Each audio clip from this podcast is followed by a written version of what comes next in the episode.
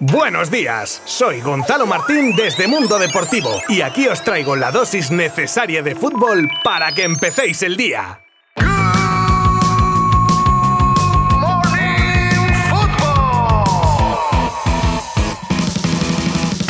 Hola, ¿qué tal? Bienvenidos todos a un nuevo episodio de Good Morning Football. Y con toda la energía del mundo vamos a comenzar este martes repasando los dos partidos que quedaban pendientes de la tercera jornada del Campeonato Nacional de Liga y daremos un repaso rápido a la clasificación. Hablaremos de la lesión de Juan Foyt y lo que podría suponer, teniendo en cuenta que el Barça estaba detrás de él, el asalto con agresión a Aubameyang en su casa, el notición con la llegada de Cavani a Valencia, el interés de un grande de la Premier en Yannick Carrasco, del tema bajas en el Barça, una petición que las capitanas del Barça femenino han hecho a Rubiales con respecto al seleccionador nacional y más cosas. Desde ahora y durante los próximos minutos, os habla un día más Gonzalo Martín desde Mundo Deportivo. ¡Vamos allá!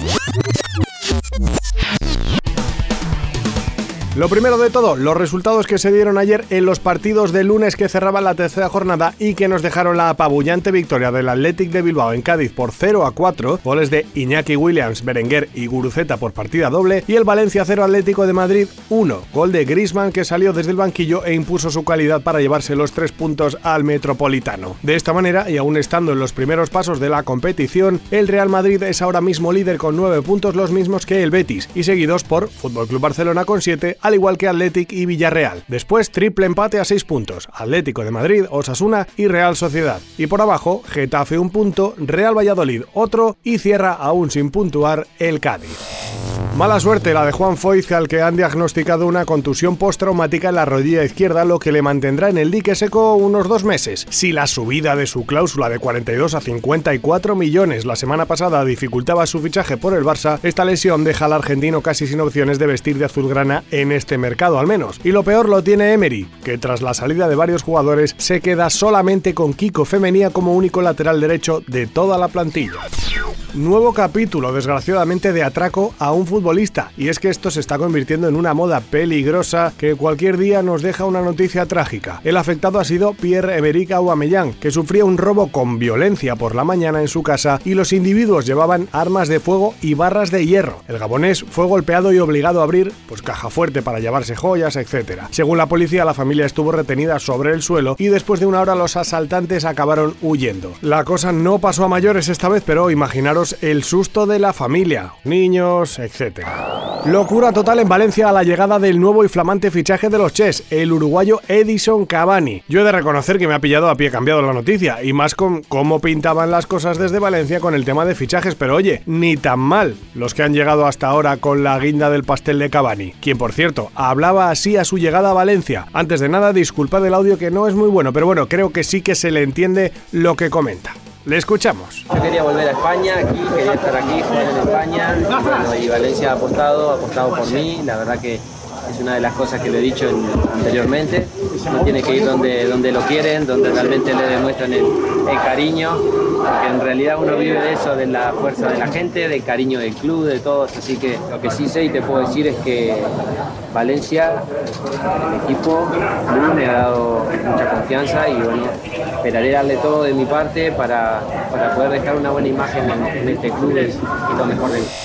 Cuidado ahora en el Atlético de Madrid, que a la salida de Renan Lodi hace unos días a Nottingham Forest se le podría unir nada más y nada menos que Yannick Carrasco. El belga tendría encima de la mesa la oferta del Tottenham, ya que, según The Daily Telegraph, lleva siendo objetivo de Antonio Conte desde hace mucho tiempo. Veremos por qué el Atlético de Madrid ha dejado claro que no tiene intención de deshacerse del delantero, que por cierto, tiene una cláusula de rescisión de 60 millones, a mi entender, asumible para un equipo Premier como los Spurs. Además, con el Mundial a la vuelta de la esquina y la poca participación de Carrasco en estos tres primeros partidos de liga hace que se pueda pensar en salir en busca de minutos que le garanticen su participación en Qatar.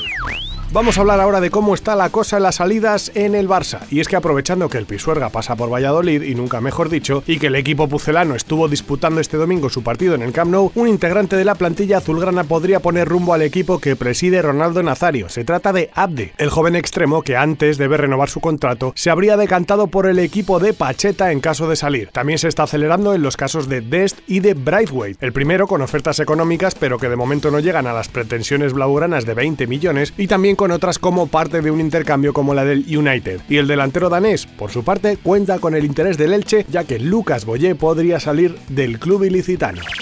Y pasamos al tema delicado que ha sacado el Confidencial y que nos cuenta cómo, al parecer, Patrick Guijarro, Irene Paredes y Alexia Putellas habrían hablado con Rubiales para pedir la destitución de Jorge Vilda. Fuentes cercanas a las jugadoras han confirmado a nuestros compañeros de Mundo Deportivo que existe malestar en la plantilla con ciertas decisiones técnicas y el tipo de entrenamientos claves para no cumplir los objetivos en la pasada Eurocopa. Ahora, tras la victoria ayer de las chicas de la Sub-20 en su Mundial, la absoluta se concentra en las rozas para preparar los partidos clasificados para Australia 2023. Tiene que haber un ambiente tras esta noticia.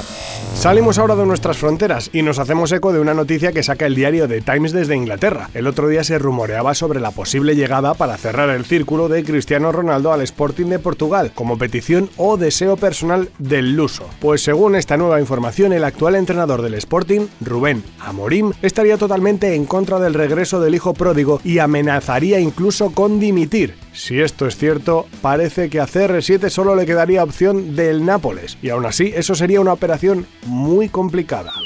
Y terminamos con el desenlace del jovencísimo jugador español y ex ya del Leverkusen, Iker Bravo, que se veía inmerso en una batalla al parecer entre Atlético y Real Madrid, siendo finalmente los blancos quienes se han llevado el gato al agua al hacerse con el tercer jugador más joven en debutar en la Bundesliga. Así que directito al Real Madrid Castilla de Raúl González, en principio como cesión, pero con opción a compra.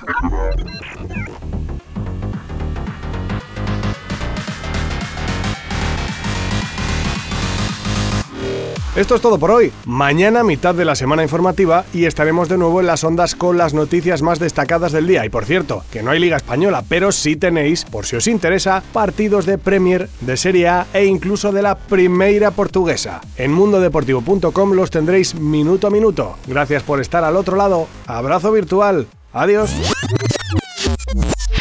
Mundo Deportivo te ha ofrecido Good Morning Football, la dosis necesaria de fútbol para comenzar el día.